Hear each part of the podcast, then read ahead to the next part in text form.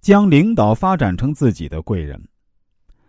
有一家知名度很高的猎头公司曾经访问过一家大型公司的副总经理，他们在介绍自己升职秘诀时透露啊，他的成功在于将领导变成自己的贵人。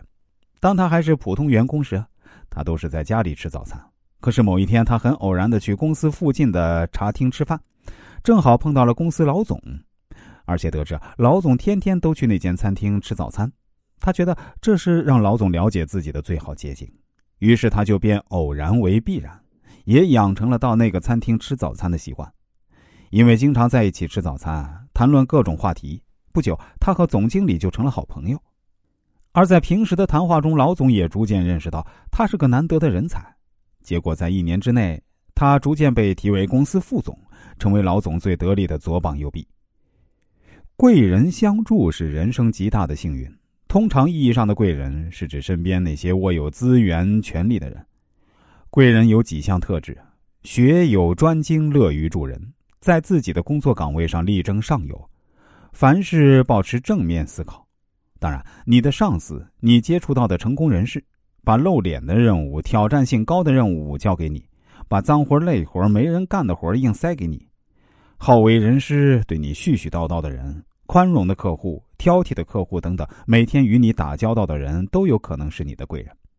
对职场人士来说，要能将比自己资深、职位高的人发展成自己的贵人，无异于给自己找了一个稳固的靠山。在职场的各个阶段。最重要的是需要明智的心态和视角，能有人给你机会学习历练，需要有人告诉你什么是对的，什么是错的。如果有人给你指点迷津，关注品评，就远比靠自己去磕碰领悟要效率高。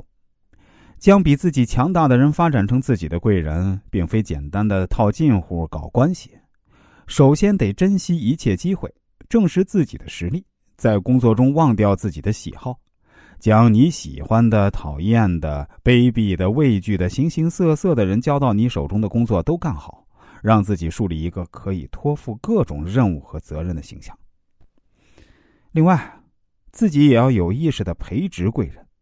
有的贵人会对你有所帮助，愿意时时伸手拉你一把；更多的需要你自己慢慢培养，观察周遭的人，判断哪些人可能是你的贵人。然后主动亲近他们，与他们保持联络，让他们对你有深刻的印象。在某个时机，他们就会发挥贵人的功能，在职业发展的过程中助你一臂之力。在漫漫求生路上发现贵人固然要付出努力，但是争取贵人的提拔也需要技巧。聪明的下属能够抓住与领导相处的机会，表现自己的能力，争取得到领导的欣赏和提拔。